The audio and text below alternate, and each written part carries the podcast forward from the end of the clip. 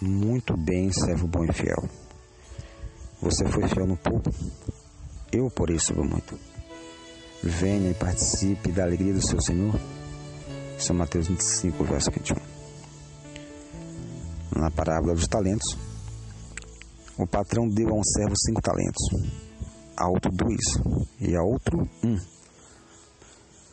O talento equivalia a cerca de 20 anos de trabalho considerando 25 mil reais como salário anual médio do brasileiro,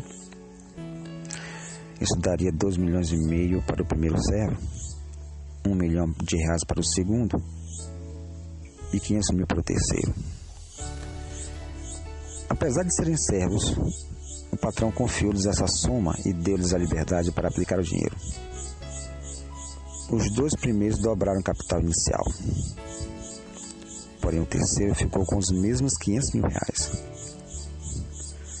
Ele não usou o dinheiro para fazer festas, mas julgou o mau caráter do proprietário.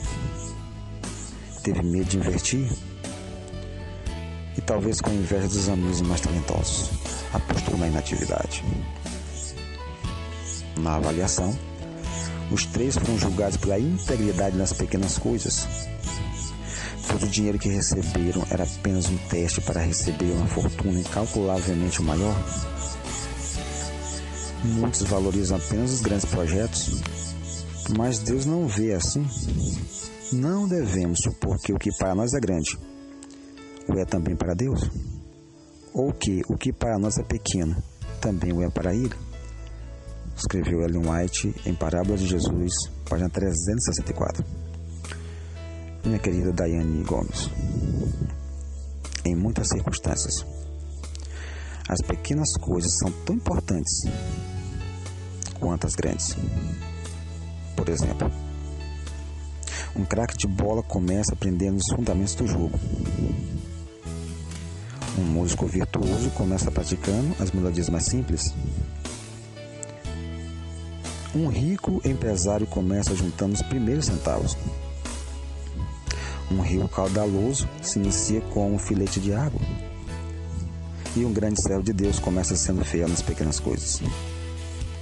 Ao dizer sim para Deus em trabalho simples, você, minha querida Daiane Gomes, se capacita para missões maiores?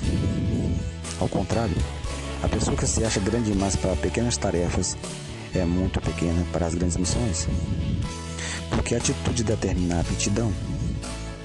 Ser fiel no mínimo é uma evidência de fidelidade máxima. As coisinhas fazem enorme diferença.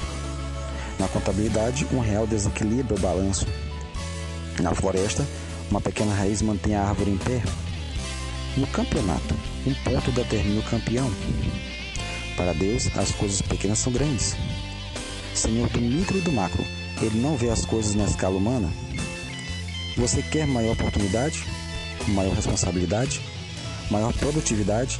Você, minha querida Daiane Gomes, deseja maior sucesso, maior visibilidade, maior comemoração?